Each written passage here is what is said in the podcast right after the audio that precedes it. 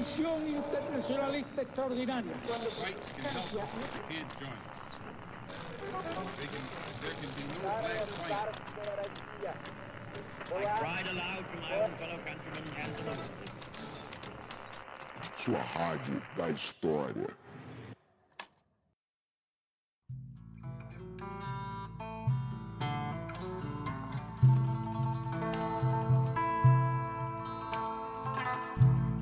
dia, boa tarde, boa noite. Pega o seu tapa-olho, que esse é o podcast História Pirata, o podcast que impera nos mares desse Brasil. Arroi, tripulação! E aí, Dani, como é que você tá? Tudo certo contigo hoje? Bom, hoje eu fui ao Jardim Botânico de Brasília, conheci o Jardim Botânico de Brasília e comprei um cacto. Você gosta de cacto, Rafinha? Eu gosto de cacto, Dani, eu gosto. Eu tenho alguns cactos aqui em casa. O cacto é o tipo de planta a qual eu me dou muito bem, porque você não precisa se preocupar absolutamente nada com ele, né? Se você esquecer o cacto, é melhor pro cacto. E é assim que eu gosto de lidar com as coisas ao meu redor. Eu gosto de esquecer que elas existem. E de vez em quando ali eu dou uma lembrada, eu dou um aconchego, eu dou um carinho e aí ela dá aquela revitalizada. E você sabe o que, que Eu, eu, vou dar- esque... eu quero dar uma, uma dica ao ouvinte. Vou dar uma dica, vou te interromper mesmo, para dar uma dica. O ouvinte talvez não saiba, mas existe um lugar perto de São José dos Campos, a mais ou menos uma hora e vinte de São Paulo, chamado Cactolândia. É é um lugar que vende cactos, tem muito, tem cacto a 10 reais e tem cacto de 10 mil reais. É muito legal passear pela Cactolândia. Talvez seja o lugar mais próximo ao paraíso dentre aqueles que existem na Terra. E Dani, e depois de comprar esse cacto de 10 mil reais que você comprou aí agora, né, pra sua coleção de cactos, como é que você tá se sentindo nesse momento? Ah, bom, eu tive minha casa invadida há poucos segundos, né? A gente estava para começar o programa e minha casa sofreu a segunda invasão essa semana, porque eu moro em frente a várias árvores, né? É muito bonito aqui ah, em frente ao meu apartamento. E tem duas pombinhas que sempre estão transando ali, no... elas sempre estão ali se bicando tal. E eu não sei, eu acho que o pombo ele fica louco depois de fazer um amorzinho e ele entra na minha casa. Então tem um pombo que tá entrando na minha casa todos os dias. E ele entrou agora, né? Ele entra com tudo, ele fica em cima do armário e depois ele volta. Ele acabou de entrar quando a gente estava começando aqui a gravar, né?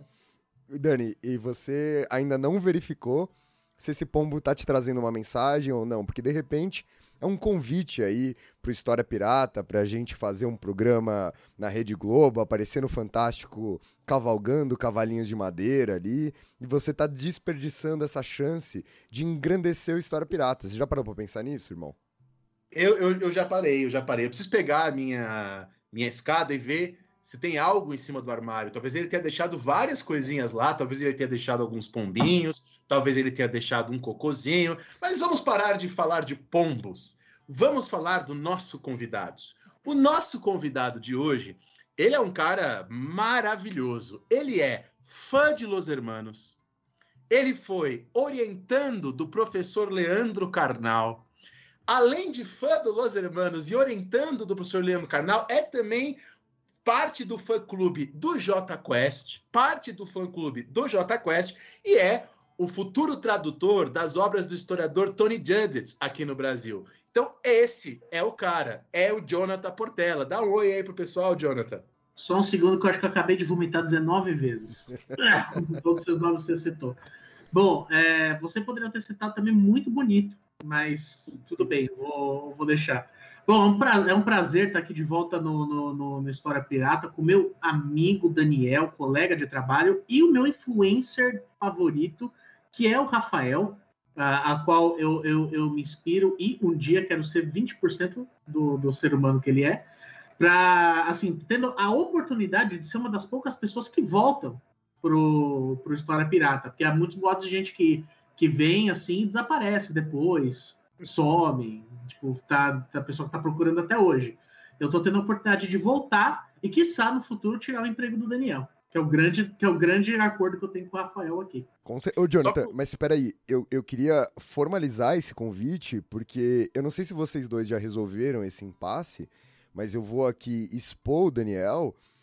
O Daniel é um fã de carteirinha real, não em tons de ironia, como ele apresentou o nosso convidado aqui, o Jonathan, do Tony Judge. O, Dani leu o Tony Judge pela primeira vez e ele ficou maluco. Ma- Mas, mas assim, maluco, ele queria ler tudo do Tony Judge e ele achou que o Tony Judge tinha resolvido o problema da concepção de história pós-Guerra Fria, Jonathan. Você sabe disso? Você sabe dessa informação? Tá que pariu, hein, Dani? Aí, aí, aí, complica, aí complica muito, cara. Eu tenho mais apreço, acho que pela pomba que foi aí na tua casa do que pelo Tony Judge. Mas eu acho importante a gente dizer para os ouvintes que foi tudo uma brincadeira a, a descrição do, do Jonathan. Eu realmente gosto do Tony Judge. O Jonathan é doutorando na Unicamp, estuda a história da África, fez um mestrado em futebol, no, na história do futebol no continente africano. Tem um- uma página lá no YouTube, né, que também tem no Instagram, muito legal, chamado Nota de Rodapé. E o Jonathan e eu, eu e o Jonathan, a gente convidou o Rafinha, mas o Rafinha não entrou porque ele ficou com preguiça. Nós fazemos parte de um grupo de professores que tem um, um grupo chamado Política através da História. A Cara, Finha nós- deu uma esnobada mesmo, só pra reiterar, viu? Não, eu posso, É, eu posso, eu posso me justificar publicamente? Pode. Ah, seria mais legal não, mas pode se justificar, claro. Eu vou me justificar e eu vou fazer um comunicado aqui para os nossos ouvintes. Eu, eu, eu tava passando um momento difícil da minha vida, né? De trabalho, um bilhão de coisas para fazer. E o Dani, o, o Dani, ele sofre de uma questão muito importante, é que para ele ser um Faria Limer, só falta ele usar aquele coletinho salva-vida e um sapatênis. Mas, mas ele é um Ele workaholic. já, tá go- ele já gosta do Tony Judge, é meio caminho Exa- né? exatamente, exatamente. ele, ele tá quase lá. E aí o, o Dani é uma péssima influência. Porque ele acha que todo trabalho é rápido e fácil. Porque ele trabalha 82 horas por dia. Então, você vai conversando com o Dani ele fala: Ô, vamos fazer isso aqui também? Aí ele fala: Vamos. Aí ele faz em 10 minutos, eu levo 3 anos pra fazer. Aí fala: Não, não, não, apareceu isso aqui pra gente fazer também, vamos fazer isso aqui também. Aí ele faz em 10 minutos, eu levo outros 3 anos pra fazer.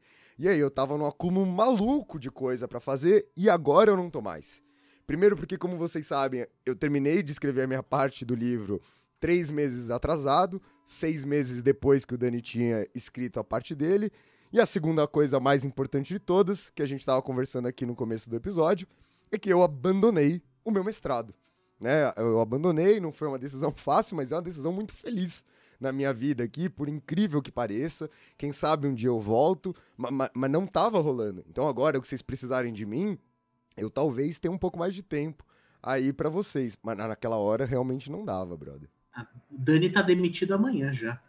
Se entrar, Rafa. Ah, então tá ótimo, tá perfeito. Ainda mais depois desse do Tony Judge, né? Só falta Não, fazer o quê? eu, não, eu não sabia disso. Eu tô me sentindo traído aqui. Eu tinha certeza que você não sabia. Eu queria expor isso publicamente. Faz anos que eu, um quero pouco te contar abalado, isso. Eu tô um pouco abalado aqui. Inclusive, o nome da, da, da minha pomba é Tony.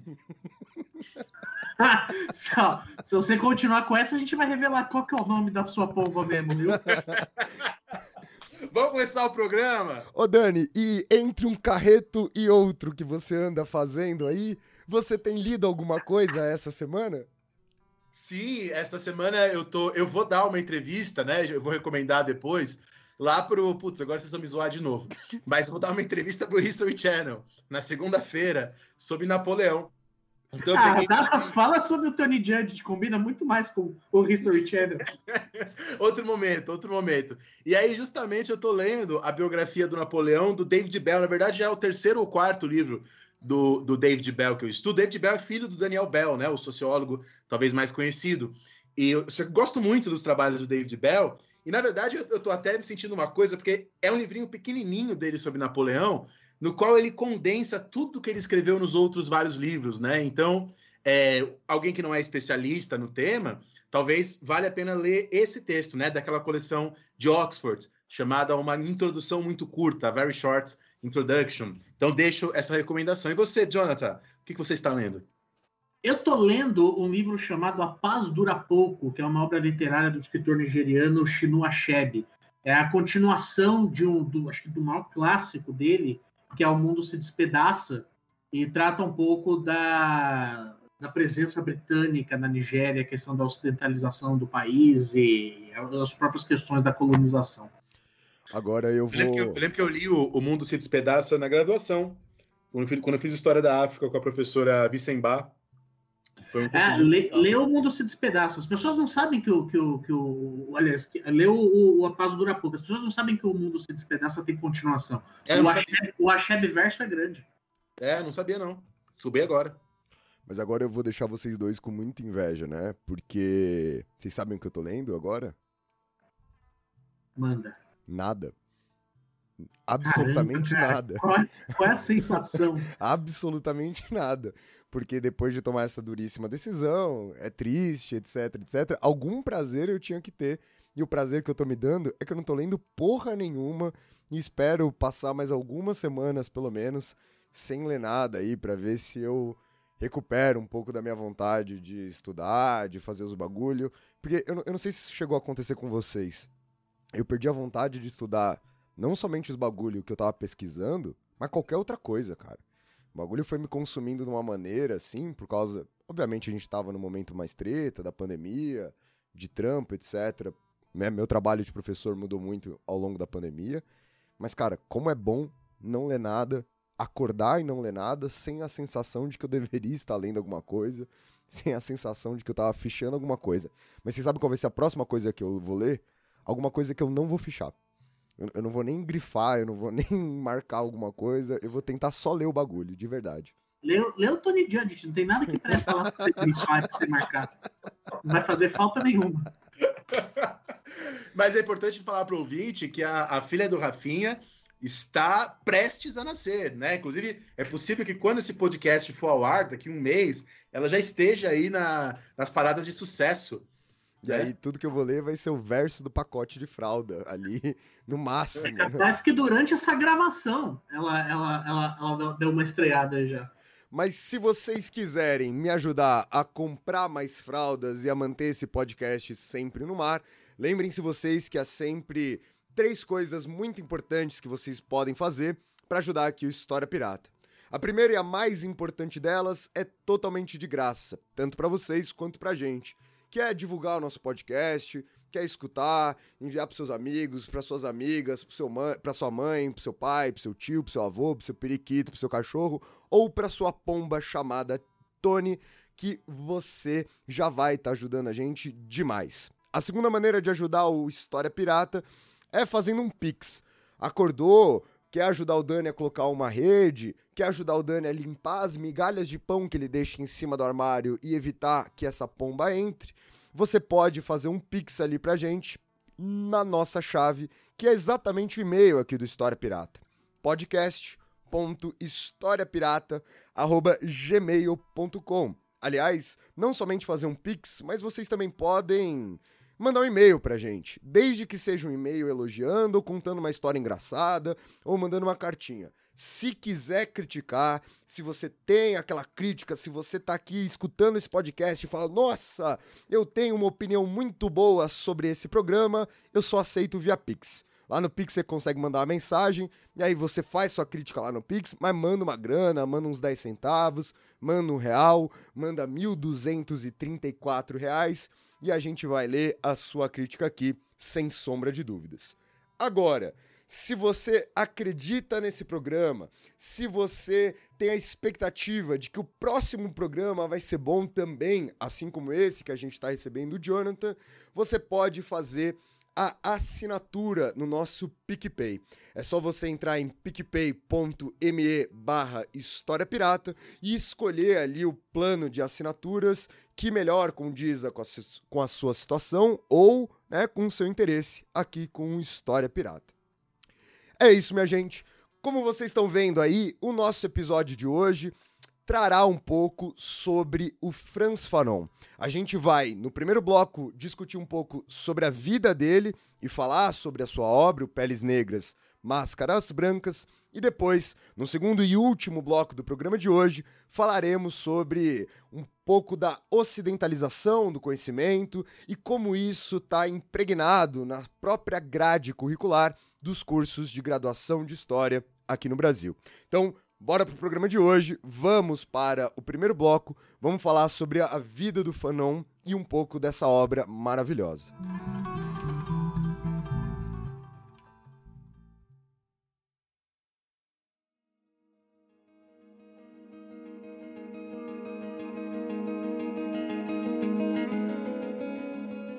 tem uma vida muito curta, mas é, é- é muito intensa no sentido do, do- do- do próprio ativismo, tanto intelectual quanto próprio político mesmo. Ah, ele nasce na, na Martinica, né, numa região que alguns ah, vão chamar de, de, de, de, Antilhas francesas, e ele cre- cresce sobre uma cultura muito forte de que todos os martinicanos são considerados franceses. Isso é uma coisa muito interessante dentre as ex-colônias ah, francesas, de que muitos desses africanos eles ah, se sentem e se denominam francês. Em muitos lugares onde eles estão, dependendo do, ah, do lugar do mundo, eles vão se autoproclamar francês. Ah, e é interessante porque ele, ele tem uma vida de classe média alta na, na, na Martinica. O pai dele é um, um administrador público com uma relativa estabilidade, então ele pode estudar em bons colégios, até que ele vai para a França e começa a ter muito clara essa percepção de que ele não é francês. Ele começa a assimilar essa ideia do ser francês é necessariamente ser branco, ah, uma realidade que não era a dele, e ele passa muito a, a- a questionar a- essas, essas, ah, esses parâmetros que vão se estabelecer em cima da sua nacionalidade, principalmente acerca da raça, ah, de o que é ser negro, o que é se sentir negro, que é, claro, uma perspectiva que muda muito quando ele está num, num país europeu. O que vai ser bem interessante quando ele vai para a universidade estudar, ah, vai estudar psiquiatria, vai, vai, vai se especializar em psiquiatria, e vai chegar no TCC dele, então jovem, né? O, o, Fanon ele nasce em 25, ah, um, um rapaz novo, vai fazer seu TCC, e ele chega com pro orientador dele com um texto, e basicamente o texto é reprovado, porque o orientador dele diz. O texto acho que se chamava Ensaios ah, sobre a Negritude, ou algo, algo desse tipo. E o TCC dele é reprovado pelo, pelo, pelo orientador dele, fala que o trabalho dele está muito apaixonado, está muito pessoalista e tal. Ele tem que, basicamente, no período de duas, três semanas, fazer um novo TCC. Ele faz um trabalho lá bem positivista e tal. No ano seguinte, em 62, ele procura uma editora com o texto original do, daquele primeiro TCC dele e lança com o nome Pele Negras, Máscaras Brancas, uh, que é considerado a sua maior obra. Então fica aí já um tapa na nossa cara que uma das obras mais geniais aí do século XX, uh, de uma profundidade intelectual imensa, foi o trabalho de TCC do, do, do rapaz, então fica aí já para a gente começar a ser humilhado desde o do, do, do começo na carreira do, do Fanon.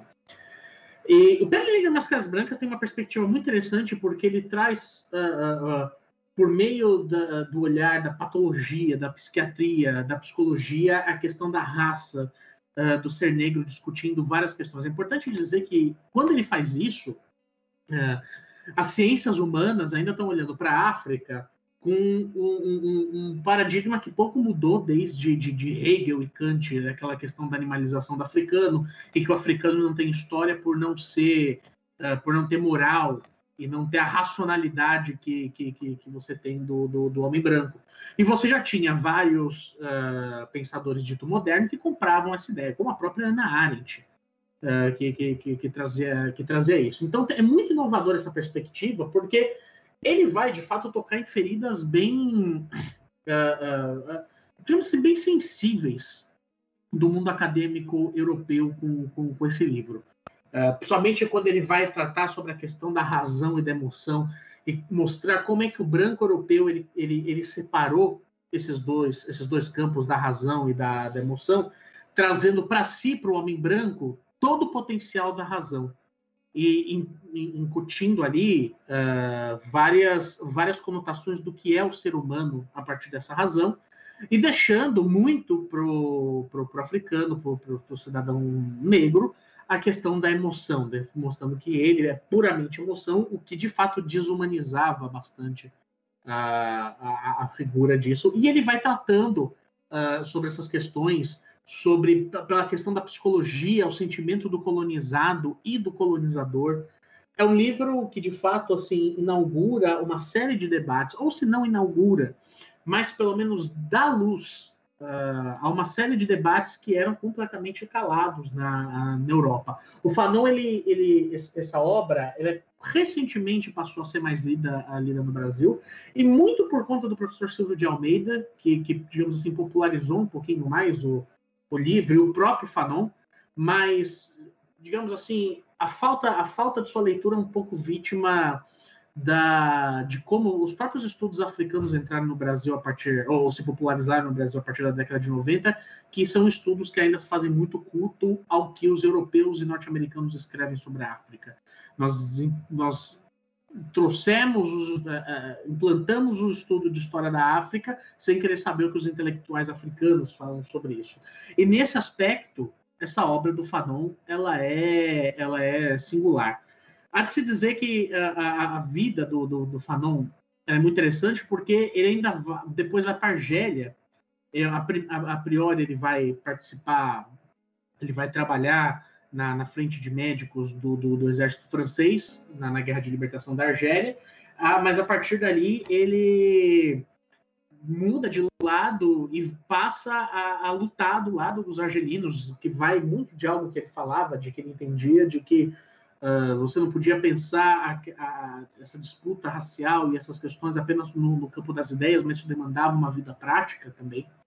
Então, de fato, ele participa da luta de libertação da Argélia e a partir dali ele vai ter vários escritos políticos, até culminar no seu último livro e o último que não demora muito tempo dali para ser escrito, porque o Fanon ele falece, ele veio a falecer em 1961, com 36 anos, ele é descoberto com uh, com leucemia dá-se que ele não tem muito tempo de vida, e ele estava no começo do último livro dele, que é o Os Condenados da Terra.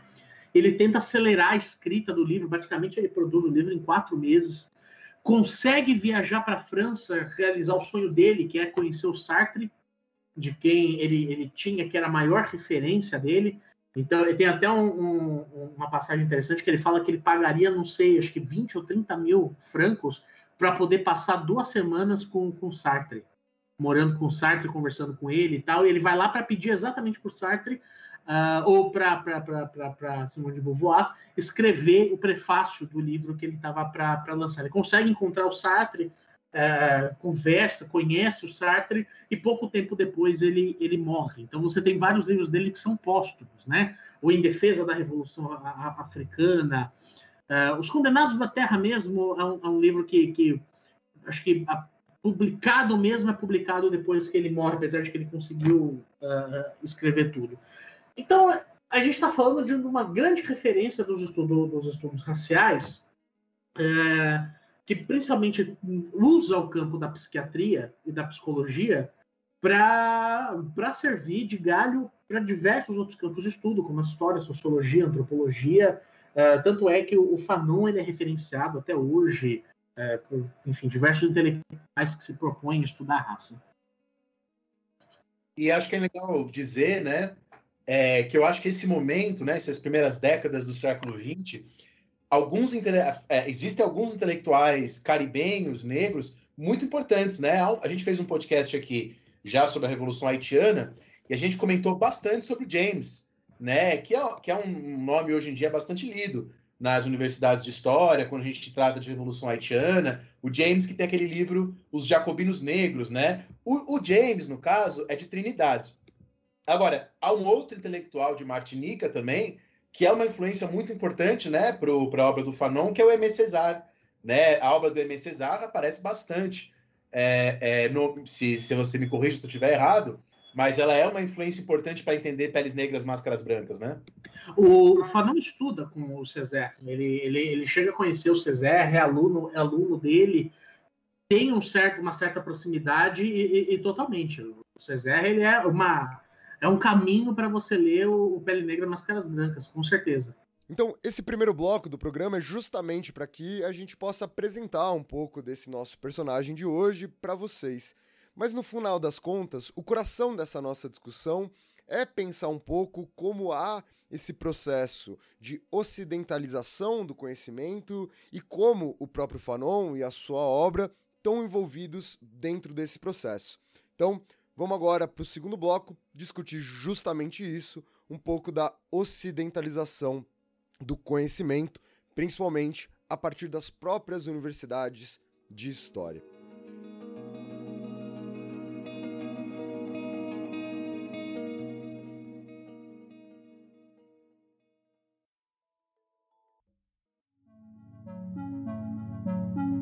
Para esse segundo bloco, eu queria te contar, contar uma, uma, uma coisa que tem acontecido comigo recentemente e que eu, que eu acho que, que pode ser um começo legal dessa nossa discussão. Eu tenho um grande amigo meu que recentemente leu o Fanon pela primeira vez. Eu, eu, eu mesmo, eu nunca li o livro inteiro, eu li alguns trechos. E aí tem sido uma experiência muito curiosa, porque assim como quando o Dani leu Tony Judge, ele achava que o Tony Judge ia responder tudo, esse nosso amigo, ao, ao, ao ler o Fanon aqui, o também conhecido do Dani, esse amigo que eu tô falando, ele, ele tem vivido um pouco disso que o Dani viveu com o Tony Judge lá atrás. E aí é engraçado, cara, porque qualquer coisa, né? Então, qualquer coisa que aparece de transformação da historiografia, transformação do pensar história e etc, etc, eu vou contar para esse nosso amigo e ele fala, já, tá- já tá escrito no Fanon. Qualquer, qualquer coisa, assim, é impressionante. Então. Cara, mas é bizarro, é bizarro mesmo. O Fanon, o. o- É, eu, eu, assim, eu acho que a leitura do Pele Negra e Máscaras Brancas é aquele tipo de leitura que precisava ser obrigatória em qualquer curso de ciências humanas na graduação. Precisava ser uma leitura obrigatória, porque a academia brasileira está descobrindo certas coisas é, que o Fanon pô, falou em 62, sabe? É, aliás, em 52, ele está colocando o, o óbvio do óbvio do óbvio. Mas é aquela perspectiva, sabe? A gente ainda não conseguiu derrubar o Hegel. A gente ainda trata, trata a história numa perspectiva totalmente hegeliana. É, pô, a gente está falando do século XVIII, XIX. Imagina, assim, as pessoas descobrir o, o, o Fanon agora é, é, é um pouco bizarro, mas de fato é isso. Assim, a gente vive a crise hegeliana da história na, na Universidade Brasileira até hoje. Derrubar isso daí é difícil pra caramba. Porque tem um pessoal apegado, viu? Não, exatamente. E várias coisas que o Fanon não dá nome, principalmente, né? Que ele não dá um, o nome de um conceito, ele não dá o nome para essa ideia, mas que ele tá discutindo ali no livro, né? Então, esses trechos principalmente que eu li, então, sei lá, toda a discussão de decolonialidade, tá, tá lá, tá lá no Uhum. Fanon, né? Ainda que não necessariamente ele vá dar os mesmos nomes que os intelectuais que estudam especificamente isso dão hoje em dia, mas que a gente já encontra nessa obra de tantos anos atrás, né? Você está falando aí de uma obra que tem muito mais de 50 anos e que a gente está tratando hoje como se fossem coisas inéditas, como se fossem coisas extremamente inovadoras, e no entanto elas estão lá num bagulho que a gente simplesmente não leu, ou que a gente não conhece, ou que a gente não se deparou, ou talvez até pior, né? Que as pessoas não se deram o trabalho de levar a sério. Mas isso é uma coisa que, que é interessante a gente olhar isso numa, numa certa crise que a gente tem, eu acho que de, de, de se pensar a própria perspectiva de, de história social. O brasileiro, quando ele descobriu o Thompson, é, ele achou que não tinha mais nada além do Thompson. E até hoje, essa crise, cara, você vai fazer uma prova de pós-graduação, uh, é uma receita de bolo que você, que você, tem que escrever nessa, nessa prova aí. Ah, chegou lá, os ingleses de cavalo branco salvaram a gente, mostraram que existe uma história de baixo para cima e tal, e a gente não supera. Então, assim, é 2021, Thompson escreveu nos anos 70, a gente, a gente ainda não superou isso. Então, assim, é, é, é de fato é uma, é uma, perspectiva muito, muito complicada. Você. É, ó, eu vou dar um exemplo do que é bizarro. Na virada do século XIX para o XX, escreve, foi escrito o livro. Olha, eu escrevi, esqueci o No Coração das Trevas. Coração, o Coração das Trevas, que basicamente era um, um livro que por muito tempo ficou, ficou posto como o grande uma a grande obra que trata sobre a, a, a, África, né? Então foi o Joseph Conrad, um inglês que, que, que escreveu e basicamente o livro trata uh, de uma missão de resgate que vai acontecer no Congo, em que um, um barco é, inglês vai passar pelo rio, onde ele chama no Coração das Trevas, uh, e a trama toda se passa no território africano. É um livro em que uh, todos os africanos são tratados praticamente como dementes. Nenhum deles se comunica, não existe diálogo. Duas vezes no livro inteiro existe um diálogo só entre personagens congoleses, africanos. Uh, se eles estão. Uh, quando eles estão presentes, tem que ter um personagem branco. Eles são tratados como animais e, basicamente, os negros eles representam a sua função. Eles são uma função, no livro inteiro. É, é uma obra assim horrorosa e péssima em diversos aspectos. O livro foi escrito em 1899. Basicamente, basicamente, eu tive a minha graduação entre 2010 e 2014, eu li esse livro na, na minha matéria de história contemporânea de uma forma super elogiosa. De uma forma super elogiosa. Cara, eu, eu vou te falar um negócio que torna isso que você tá falando ainda pior. Eu também li esse livro na minha graduação. Só que foi na Uhum. disciplina de História da África. Isso me dói um pouco mais, cara. Não, exatamente, cara. E, e, assim, Jonathan, você faz, você faz seu doutorado na Unicamp e, e eu, me, eu me formei na Unicamp, né?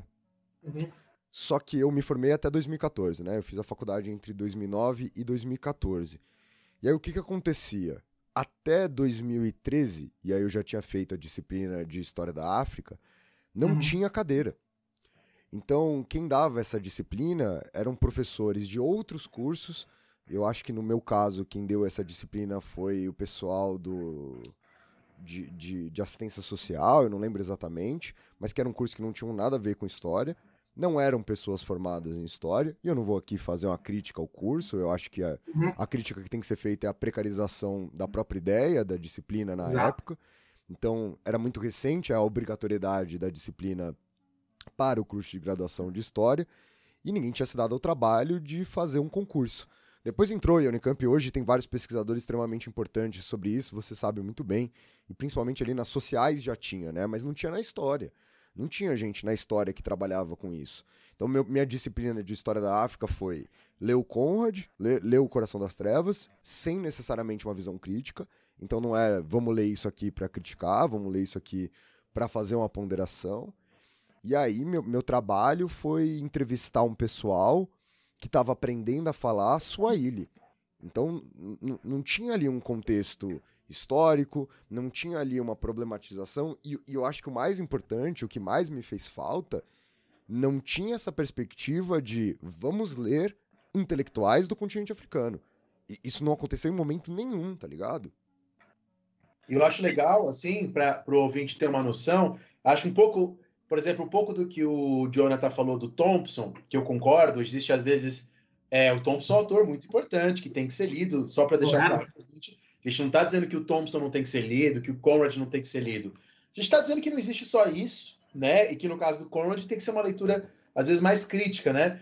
É, semelhante a isso é a tal da narrativa sobre a escola dos Anali, né? Que às vezes se coloca a narrativa de que, ah, todo mundo era positivista no século XIX, e aí vieram os franceses e nos salvaram. O livro Os Jacobinos Negros é um livro de 1938, né, o livro do James que eu citei agora há pouco. É, é uma interpretação marxista da Revolução Haitiana, que expressamente, declaradamente, coloca os escravizados como agentes históricos, é, trata numa, numa- numa grande pluralidade, alguns trechos aqui dos Jacobinos Negros, é, em que o James diz assim: ó, os africanos ou seus descendentes, em vez de serem constantemente objeto de exploração e da feridade de outros povos, estariam eles mesmos agindo em larga escala e moldando outras gentes de acordo com as próprias necessidades. A Revolução Haitiana tem afinidade com as revoluções europeias, quer dizer, é, é possível enxergar no James já discussões de enxergar a Revolução Haitiana e a Revolução Francesa como um processo entrelaçado, atlântico, como va- va- va- vai se dizer depois, de pensar uma história vista de baixo, né, como se disse também depois já. Então, quer dizer, é, a narrativa da escola dos análises nos salvou, porque não se acrescenta também, né, o James, né, só um pouco nessa linha, né, do que está sendo dito aqui. É, de fato, mas a, mas a resistência a isso é muito grande. Porque, assim, eu, eu citei o, o próprio Conrad com esse livro para falar que no Origens do Totalitarismo, da Ana Arendt, que, porra, assim, é uma obra que ela tá ali, é, de fato, fazendo toda uma desconstrução do movimento totalitário, ela tá, em um certo momento, ela para para falar, pô, o livro do Conrad foi o livro que melhor entendeu a África. Entende? Assim, ao mesmo tempo que você tem o Fanon escrevendo Pele Negra, é, Peles Negras e, Ma- e Máscaras Brancas. Então, a minha perspectiva é exatamente essa, essa, essa produção hegemônica do conhecimento. É, pô, quem você acha que é mais lido no Brasil? Ana Arendt ou Fanon? Sabe? Quem é que chega na academia com mais força? Ana Arendt está sendo uh, desde o tempo que ela de fato produziu suas obras, é desde então que, que, tá, que, ela, tá, que ela chega na América do Sul. Entende?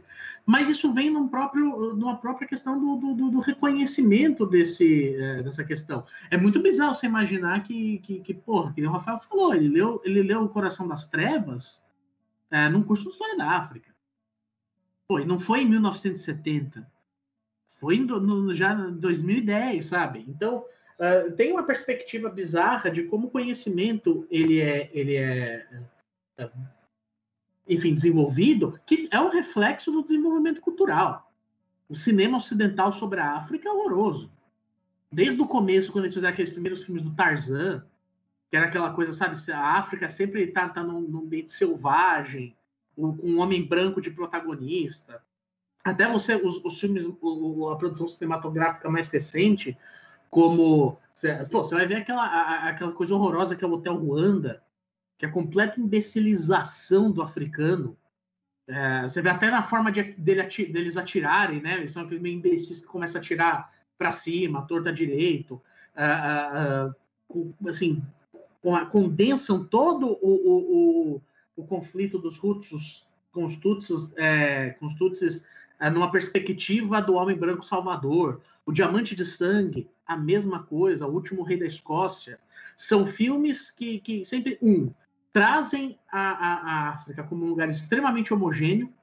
Então, qualquer país fictício que eles colocam lá pode ser qualquer um da, da, da África. Sempre nessa questão extrema de conflito com um protagonismo branco e a completa imbecilização e idiotização do, do, dos africanos. Quando a Disney ela, ela faz o seu projeto de expansão uh, transnacional, começa com, com temas tipo a Mulan, uh, enfim, tentando sair daquela órbita norte-americana de produção de filme, quando ela vai para a África, ela faz o Rei Leão. O Rei Leão é Hamlet. É Hamlet com, com, com os animaizinhos, sabe? Então, o mundo ocidental, ele proveu uma, uma imagem extremamente estereotipada da África, tanto no âmbito cultural e no âmbito da produção científica. E no âmbito da, da produção científica, totalmente. A gente compra esse discurso estereotipado da não racionalização do africano até hoje na universidade. É uma coisa difícil de, de, de, de, de ser expurgado. É um bom caminho para isso, para mim, é, que eu acho que é de, de reversão disso, é a literatura africana. Porque a parte. Uh, escritores como o Achebe, por exemplo, e é engraçado, porque o Achebe ele é médico e ele começa a escrever literatura por conta do Coração das Trevas. Ele fica putaço quando ele lê o texto do Conrad. Inclusive, ele tem um artigo que ele escreve que é o Racismo no Coração das Trevas. E, e, e ele vai escrever O Mundo se Despedaça. É um livro para o leitor ocidental. É claramente um livro para o leitor ocidental, O Coração das Trevas. Assim como vá, como o Willy Soinka vai escrever depois, o Mia Couto vai escrever depois, e na literatura africana, você sempre encontra essa voz do historiador, essa voz do sociólogo, e isso é muito rico. Esse é um caminho uh, muito, muito gratuito, assim, no sentido de que são leituras muito mais acessíveis, você encontra muito mais coisa traduzida, e que é um caminho que, que enfim, bem. Que facilita muito para se entender uma perspectiva menos ocidentalizada da, da, da história.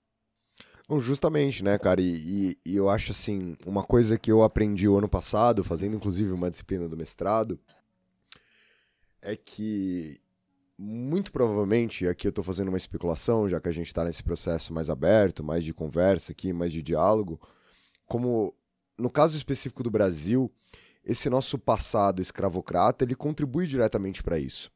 Né? Então, muitas vezes a construção da imagem que a gente tem acerca do escravizado é uma imagem construída, obviamente, que aproxima dessa homogeneização a qual o Jonathan está falando. Então, escravizado é alguém que não estuda, que não sabe ler, que não pensa, etc, etc. E essa é uma visão extremamente problemática. Eu vou, eu vou dar um exemplo aqui para vocês. Nessa disciplina que a gente estava fazendo, a gente estava fazendo justamente uma, uma disciplina sobre. não só sobre diásporas, né, mas sobre todo esse processo de cartografia que envolve o tráfico atlântico de escravizados e como, a partir do momento que ali por volta do século XVI, XVII, e até mesmo por volta do, por volta do século XVIII, a gente tem a montagem dos grandes reinos e dos grandes impérios africanos, já consolidados, já, contato, já em contato com os impérios europeus, há, um problema muito grande ao qual a gente não se atenta, é que o deslocamento dessas pessoas dentro do continente africano, então assim, comércio intraimperial no continente africano, ele depende de um conhecimento brutal. Então, quem, por exemplo, faz caravanas comerciais no continente africano? Quem conhece a geografia, quem domina as condições climáticas, quem conhece a história, quem lê, etc e tal. E muitas vezes são essas pessoas detentoras desses tipos de conhecimento que estão se deslocando de um ponto ao outro do continente africano e por estarem se deslocando do ponto ao outro do continente africano, muitas vezes são essas pessoas que serão capturadas para serem vendidas como escravizados. Né? Por, que, por que, que eu estou falando isso aqui agora para vocês? Para lembrar que muitas das pessoas submetidas à escravidão no Brasil são detentores de amplos conhecimentos intelectuais, é, de geografia e, todo, e todas essas demais coisas aqui dentro do Brasil. E aí tem a, a obra de outros intelectuais aqui que para tentar entender questões sobre o continente africano, e muitas vezes com viés imperialista agora por parte já do Brasil, independente, vão buscar essas informações com as pessoas submetidas à escravidão no Brasil. Porque são essas pessoas que entendem dos bagulhos lá, né? E, e aí eu tô falando isso para dizer, porra, lá no 19 tinha gente sacando isso no Brasil, ali é um uma fonte de conhecimento, óbvio que essa fonte de conhecimento estava sendo buscada a fim de exercer um domínio por parte do Brasil ao continente africano, mas como a gente passa a ignorar esses bagulhos, né? Como a gente passa a ignorar eles não só como agentes da própria história, mas como agentes do próprio conhecimento. É, vendeu-se vendeu a, a questão da racionalidade, né, né, na história da ciência, de uma forma uh, muito bem feita, a questão da racionalidade como um produto do, do homem branco. Isso, assim, uh, se for pensar do, do, do iluminismo, quando você tem no iluminismo, você já tem um mercado uh, escravagista muito bem consolidado. Mas você vai pensar desse, do, do, do, iluminismo, como essa ideia da racionalidade do homem branco ela, ela, ela é vendida a ponto que você chega no século XIX, você está falando de racismo científico, sabe? Ele é um projeto de, de, de dominação mesmo, é, intelectual e cultural, muito bem sucedida, que, que se torna uma coisa até quase inquestionável essa perspectiva. Num ponto que, que você tem até muitos, uh, muitos estudiosos negros que compram essa ideia. É importante pensar que o panafricanismo, por exemplo, é um movimento que ele nasce da, das diásporas, numa ideia original de que eram os negros filhos da diásporas ocidentalizados que moravam nos Estados Unidos, que iam para a África fazer a libertação dos negros ali. Então, é, isso é interessante, porque o Fanon, o Fanon ele, ele começa muito a falar disso sobre o sonho do negro de ser branco, dessa, nessa perspectiva. Tem até um trecho aqui do capítulo 3 do livro dele. Eu vou, eu vou dar uma lida que eu acho que encaixa bem com, com isso. Que ele diz o seguinte: que ele começa a falar sobre o que significa quando uma mulher branca homem, é, ama um homem negro. Ele diz o seguinte: da parte mais negra da minha alma, através da, da zona sombreada, irrompe em mim este súbito desejo de ser branco. Não quero ser reconhecido como negro, mas como branco. Mas, e eis aqui um reconhecimento que Hegel não descreveu. Quem pode propiciar isso, senão a branca? Ao me amar, ela me prova que sou digno de um amor branco.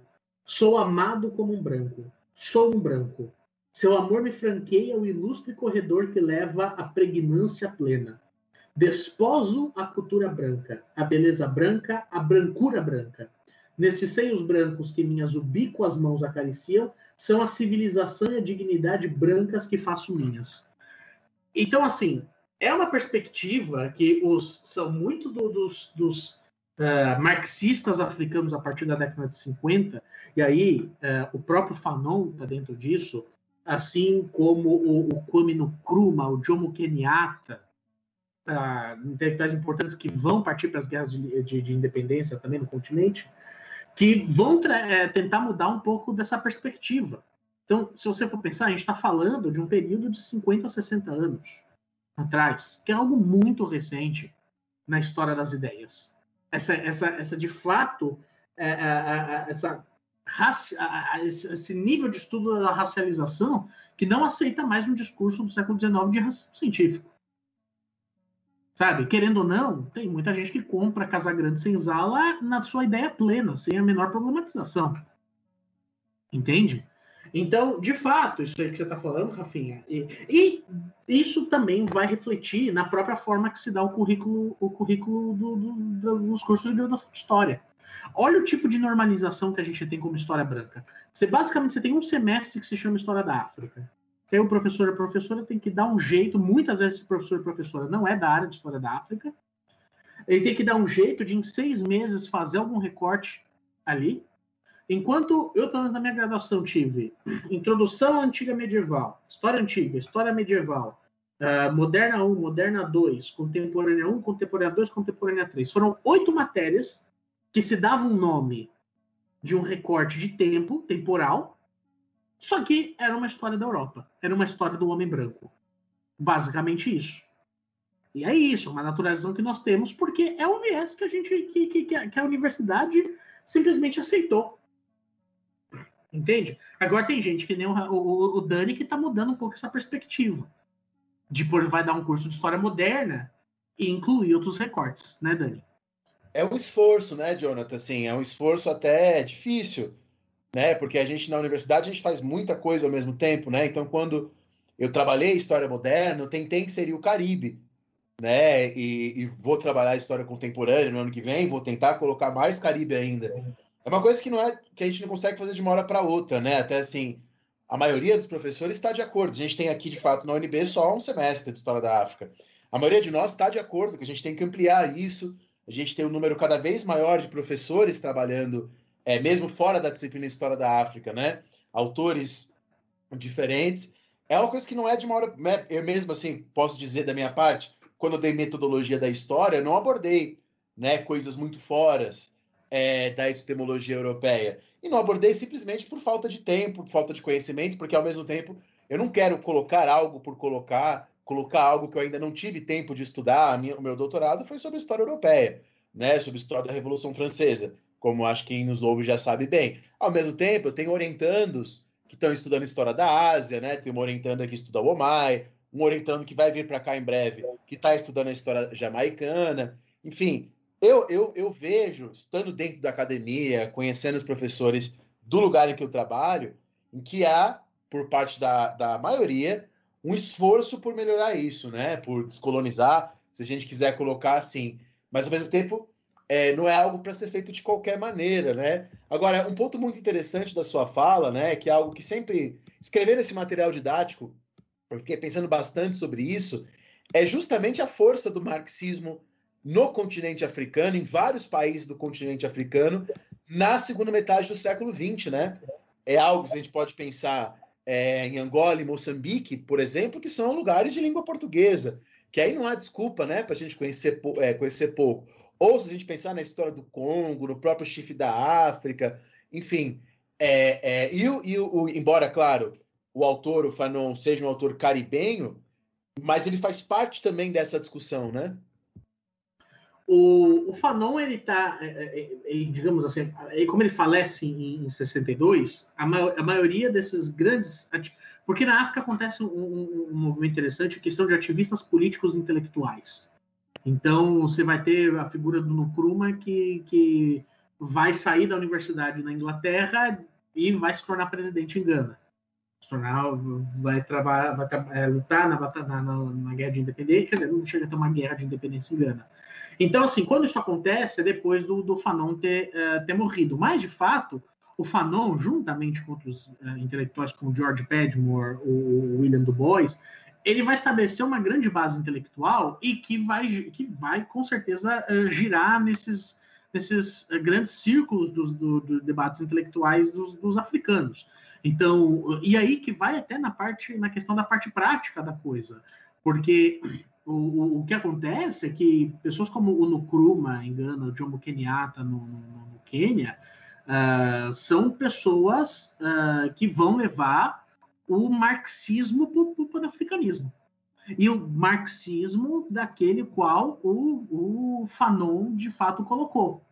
Então, você vai olhar a produção do próprio Nkrumah, que vai falar de, da, da, da luta, de, de, luta de classes em África, de neocolonialismo. Então, ele até tem um livro do neocolonialismo como último, uh, o último estágio do, do, do, do, capitalismo, fazendo uma alusão ao livro do Lenin, é como imperialismo, né, o último estágio do capitalismo. Uh, então, de fato, sim, essa é uma tradição muito forte entre dos marxistas, dos marxistas africanos, de incorporar nessa, nessa questão uh, deles não só uma questão identitária, mas uma questão de classes também, que é algo que o Fanon, uh, e a gente pode ver isso em, em livros dele, como, como Em Defesa da Revolução Africana, que foi publicado em 64, dois, é, três anos após sua morte, os escritos sobre política do, do, do, do Fanon, que vai trazer totalmente essa, essa, essa perspectiva, o que eu acho que também ela é muito, muito original para o seu período. Principalmente está falando que o Fanon é um cara que escreve a partir da, da psiquiatria. Então, assim, você vai olhar isso numa questão de anos 40, anos 50, para o tipo de recorte que ele está fazendo, isso é muito inovador.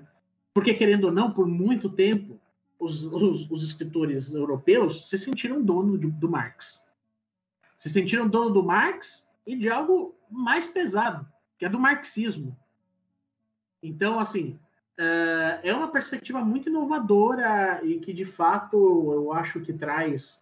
É, assim, amplia demais esse, esse horizonte para as décadas de, de, de 50 e 60. Agora, e você acha que quando se retoma esses autores é, panafricanistas, enfim, como a gente quiser chamar, é, existe uma retomada, às vezes, depurada de marxismo, né? A gente retoma é, esses autores, mas deixa de lado a discussão de classe, ou não? Ou você acha que isso não acontece? Eu acho que, a título de Brasil, esse é um debate que, que engatinha muito ainda. Porque, querendo ou não, o, o nós tivemos uma, uma, uma escola marxista, principalmente de produção de historiadores nos anos 70, é, que ficou muito marcado. Falando de Florestan Fernandes, para essa, essa galera. E basicamente todos os estudos eles acabam eles acabaram ficando marcados com algumas ideias que vão discutir raça no nosso prisma que é por exemplo as diásporas. E diáspora não é história da África. Diáspora é uma história nossa é uma história do Brasil. Então, a perspectiva, principalmente com Thompson, da história vista de baixo, ela trouxe um recorte um pouco singular para nós no Brasil. Tem uma certa resistência ainda, mas é uma certa resistência do tipo. Uh, uh, que não é só em questão de entender o marxismo nesse viés, mas é uma questão de entender os próprios escritores africanos. Isso é uma coisa que engatinha muito no Brasil, muito. O, o, a primeira grande obra uh, de um escritor africano nas ciências humanas, que foi traduzido e publicado no Brasil, foi A Casa do Meu Pai, do, do, do Come Apiá, em 1900, no começo dos anos 90. Só que esse livro ele chega trazendo uma série de debates que a nossa academia não conhecia. Então a gente foi ler o Na Casa de Meu Pai sem conhecer o que, sem saber do que ele estava falando. E é uma coisa real até hoje, assim. Até hoje você tem a maioria da, das obras do Nkrumah não são traduzidas. O, o, o Fanon está começando a ganhar uma proporção maior hoje. Hoje, é uma coisa que engatinha. Então, esse tipo de discussão, por exemplo, ainda é algo que, uh, enfim, caminha. É, que eu acho que deveria ser traduzido. Se fosse traduzido, eu poderia usar nos meus cursos. É o livro do Michel Trouillot, né? O, o Silenciando o Passado, que eu acho que é um excelente texto para a gente discutir essa questão, né? Que é um, é um antropólogo haitiano e tal, né? Uhum. Sim, sim, totalmente. E aí você entra numa outra questão. Nós temos poucas obras traduzidas aqui para o português desses, desses autores. É que assim, a gente estava falando do Fanon, mas o Fanon é best-seller. Entende? A editora sabe que vai. Desde que, que lançou o Pele Negra e Máscaras Brancas, é com certa frequência que sai uma edição nova, sabe? Eu mesmo toquei com a, com a minha edição que é de 2020, do ano, do ano passado. Sei que daqui a pouco já tem uma edição nova. Por quê? Porque vende. Só que, só que, uh, você tem toda uma, uma, uma, literatura, eu falo literatura, não é literalmente literatura, mas todos uh, uma produção textual africana uh, que não chega em português você vai encontrar em inglês, você vai encontrar em francês muita coisa. Na África do Sul, você vai encontrar muita coisa em africâner. Uh, então, assim, a gente tem uma barreira do idioma que as editoras uh, não se interessam. Mas aí entra até uma lógica liberal da coisa. Elas não se interessam porque não vende. Entende? Esse é o, é, é, é, esse é o ponto. Assim, as editoras não vão de bom grado começar a traduzir as obras, as obras africanas se elas não venderem. É lógica de mercado, não tem como. Uh, o, o, o Messi ganha o que ganha porque ele rende isso para quem o contrata, sabe? Então, é, é, essa perspectiva. A gente tem um, um, grande, grande véu, uma cortina por em cima uh, dessa produção inte uh, intelectual. E enquanto isso continuar, enquanto não haverem cursos para se falar desses intelectuais, enquanto não colocarem eles na, na, nas grades do ensino, ou tiver discussões públicas mais amplas acerca dessas obras, não tem como mesmo.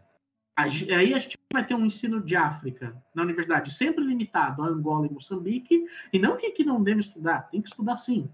Mas basicamente você vai ter algo limitado ali por, por, pela barreira linguística e muita coisa, muita coisa que você não vai ter traduzido, porque você não, a gente não vai conseguir estudar, desenvolver, ter pesquisa, porque uh, não se traduz no Brasil. Eu acho que até isso faz a gente voltar na, naquilo que a gente estava comentando, né, das nossas experiências dentro da graduação. E, e, aí, nesse sentido, eu não vou aqui passar pano para nossa graduação, mas de compreender o próprio fenômeno em si. Como é que a gente vai ter um curso de História da África se ninguém estuda, né? Então, a, a gente provavelmente, essa.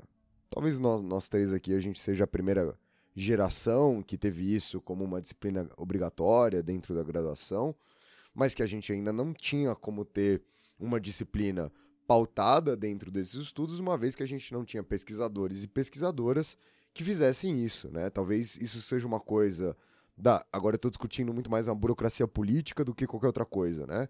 Mas que seja um momento inicial obrigatório, então você faz o bagulho funcionar, você faz o bagulho ter que existir por lei, por decreto, etc, etc. E com o passar do tempo, quem sabe a gente vai ter pessoas para ocuparem essas cadeiras de história da África dentro das universidades e aí sim darem disciplinas, né? Ainda que, obviamente, e a observação do Jonathan de algum tempo atrás aqui do programa, ela é fundamental. Enquanto a história da África for seis meses e a gente tiver um ano de história moderna, obviamente que isso sempre vai estar precarizado, isso sempre vai ser um recorte do recorte do recorte do recorte, mas ainda assim dá para ser um recorte melhor do que a minha experiência. Eu, eu não sei como foi a experiência de vocês. Como foi para vocês dois essa disciplina? Eu queria, eu queria antes, talvez sendo um pouco otimista na linha do Rafinha, falar sobre a história da América, porque a história da América hoje, a gente, a maior, a maior parte das universidades públicas tem América 1, 2 e 3, a gente tem muito estudioso de história da América aqui, eu acho que já é um campo que a gente pode dizer consolidado, né, aqui no Brasil. Quando eu tive aula de história da América na, na faculdade, foi com a professora Maria Lígia Coelho Prado, que hoje, né, já aposentada da USP, e ela contou, né, que quando ela estava na graduação, é, história da América para ela era só até a independência. Não havia estudo de história da América é, é, depois da independência. Era uma coisa que ficava ali só justamente ligada à história europeia. E isso já mudou e hoje parece que há é, uma grande quantidade de pesquisadores, né? Talvez é, é, a gente esteja nesse processo, né? E na verdade, é, quando eu falo esteja nesse processo, não estou dizendo que naturalmente a história da África, é, as histórias não europeias, né? Porque a gente está também incluindo o Caribe aqui nesse, nesse bolo hoje, é, esteja naturalmente entrando. Na verdade, a gente está dizendo que esse podcast é parte desse esforço, né? Que a gente está como parte desse esforço. E é o esforço, né? Eu estou dizendo que eu não trabalhei, eu como professor universitário que acabei de entrar, né, tenho 30 e pouquinhos anos, é, estou no, tentando me esforçar para colocar mais, né? Sou parte disso. Não coloquei tanto quanto eu gostaria por não saber, né? Por não conhecer.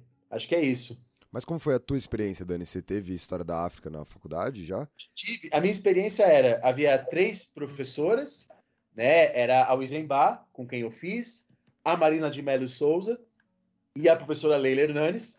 E eu lembro que era seis meses e a discussão era: se você pegar uma das professoras, você estuda África pré-colonial, foi a minha escolha, né? Outra professora África colonial e outra professora África pós-colonial, África contemporânea, que era o caso da Leila, se não me engano, né? Se, não, se, se estiver me confundindo, eu peço desculpas. Então era, era justamente isso, eram três professoras, uma única matéria, e a gente tinha que escolher o que a gente queria estudar. Né? Se quisesse estudar um período maior da história do continente, você precisava, então, fazer como ouvinte, enfim, algo do tipo. E ainda, Com você, assim, e ainda assim um período, né? Antes de passar a palavra pro Jonathan, um período para tratar de um continente inteiro, né? Então, ainda que fosse escolher um período, é um recorte muito superficial desse próprio período.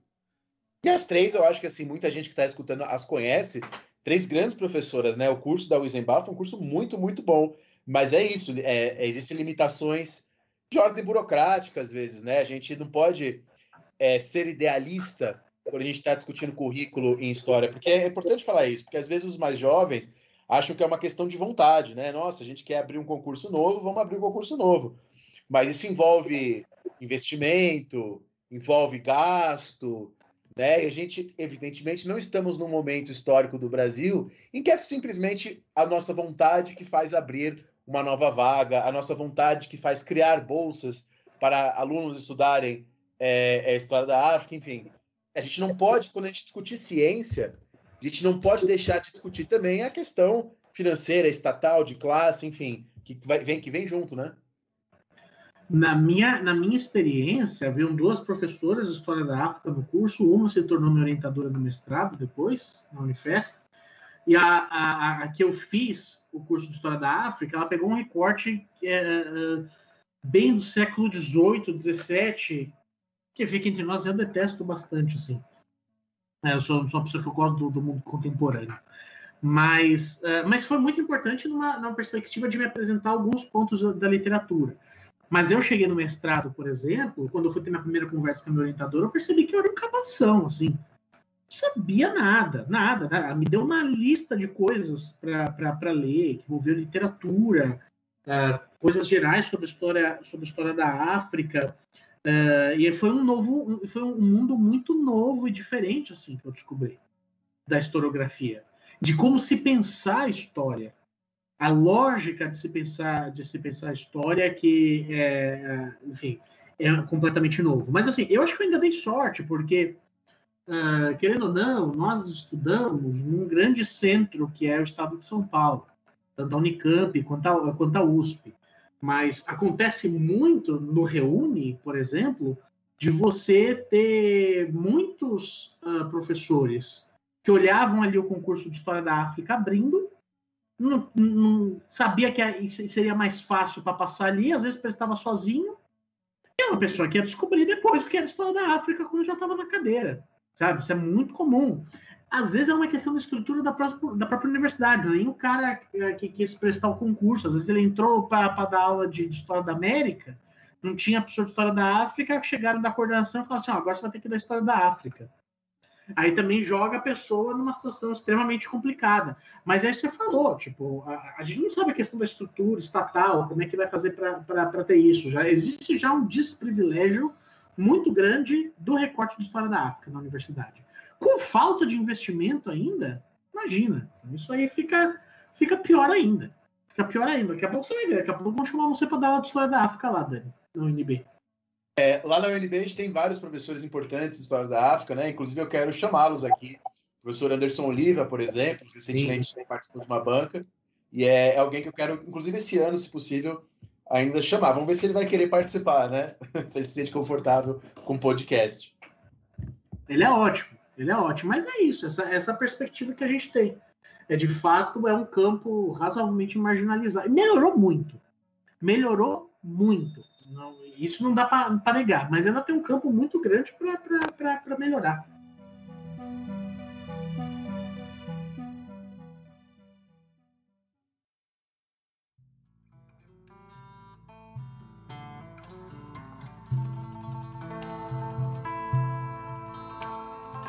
Pô, é isso, gente. Então, como vocês viram hoje, a gente usou a obra do Fanon para fazer essa discussão que era a grande vontade desse nosso programa de hoje, que é discutir justamente esses precalços que envolve toda a ocidentalização e como isso, de uma certa forma, está intimamente ligado à nossa própria grade curricular, aos nossos próprios cursos de formação de história aqui no Brasil.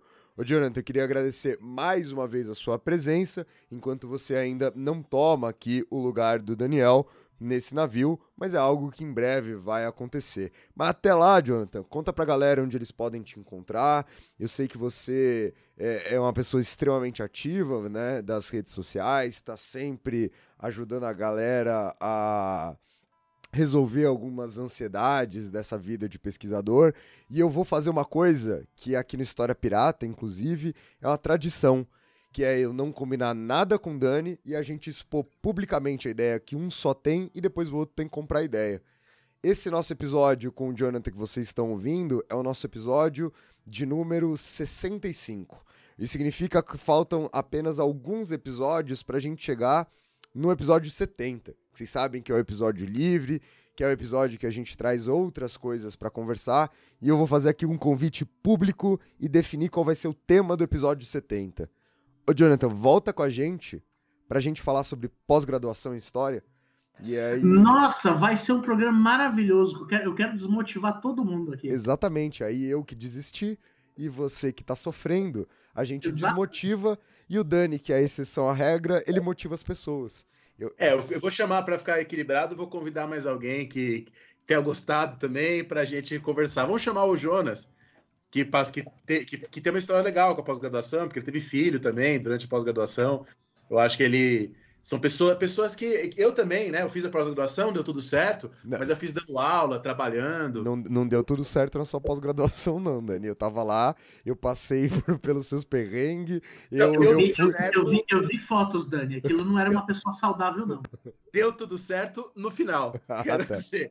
Mas no processo deu vários problemas. Eu acho que isso é legal da gente conversar, né? Então tá aí o episódio 70 com o Jonathan e com o Jonas, o de JJ, o episódio JJ sobre pós-graduação em história. Tá convidado, Jonathan. Se você topar, Tem, tem, tem alguém que já participou três vezes do História Pirata? tem, cara, você não vai ser o primeiro. Putz, tudo bem. Eu tô, tô lutando aí por, por, por esse cantinho especial aqui, mas tudo bem. Volto com certeza pra gente falar de pós-graduação, desses perrengues aí. E vai ser, vai ser bem maneiro. Adoro participar aqui com vocês. Meu podcast favorito do mundo mundial e que eu tenho a honra de participar. E quiçá um dia pegar o lugar do Dani.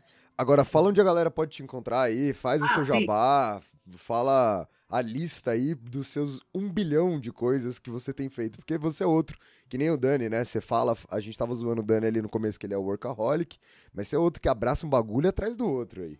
Mas eu, eu, eu tenho uma estratégia muito boa de fazer várias coisas ao mesmo tempo. É não fazer nenhuma bem feita e tudo pela metade. Aí dá tudo certo. Ah, bom, vocês podem me encontrar no, no, no- no Instagram, né, no arroba Jonathan Portela underline.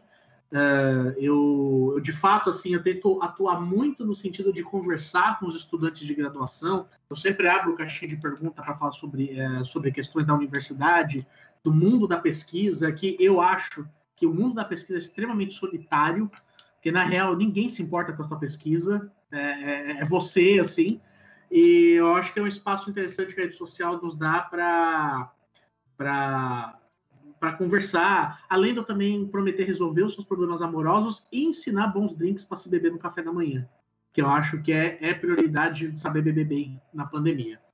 Também trabalho com o Dani no, no PA, que é o Política Através da História. Vocês, vocês encontram também o nosso Instagram, o PAH História, PA História, ah, onde a gente sempre está colocando conteúdo lá e também fazemos alguns cursos e palestras, divulgando, bastante- tentando fazer um trabalho de divulgação científica, além do Nota de Rodapé, que é o meu, ah, o meu trabalho, onde eu também faço um trabalho de divulgação. Então, basicamente no, no- no Instagram vocês vão poder encontrar, encontrar o pai, encontrar o Nota de Rodapé.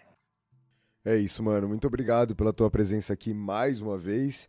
E até logo, né? Porque eu, eu acabei de ter essa ideia desse programa e eu acho que vai ser uma ótima aqui pra gente gravar. É isso, minha gente. Muito obrigado pra você que escutou a gente até aqui. Não esqueçam de seguir a gente do História Pirata também no nosso Instagram, no arroba História Pirata. E se você tem alguma coisa a acrescentar dessa discussão que a gente teve, vai lá no post de hoje, no post, né, que tá justamente divulgando esse programa que você está escutando nesse momento e comenta lá alguma coisa. Pode chamar o Jonathan lá nesse nosso post mesmo, a gente dá uma continuidade na conversa por lá. É isso. Valeu por quem escutou a gente até aqui. Tamo junto e até o próximo programa. Valeu, tchau, tchau. Falou, pirataria.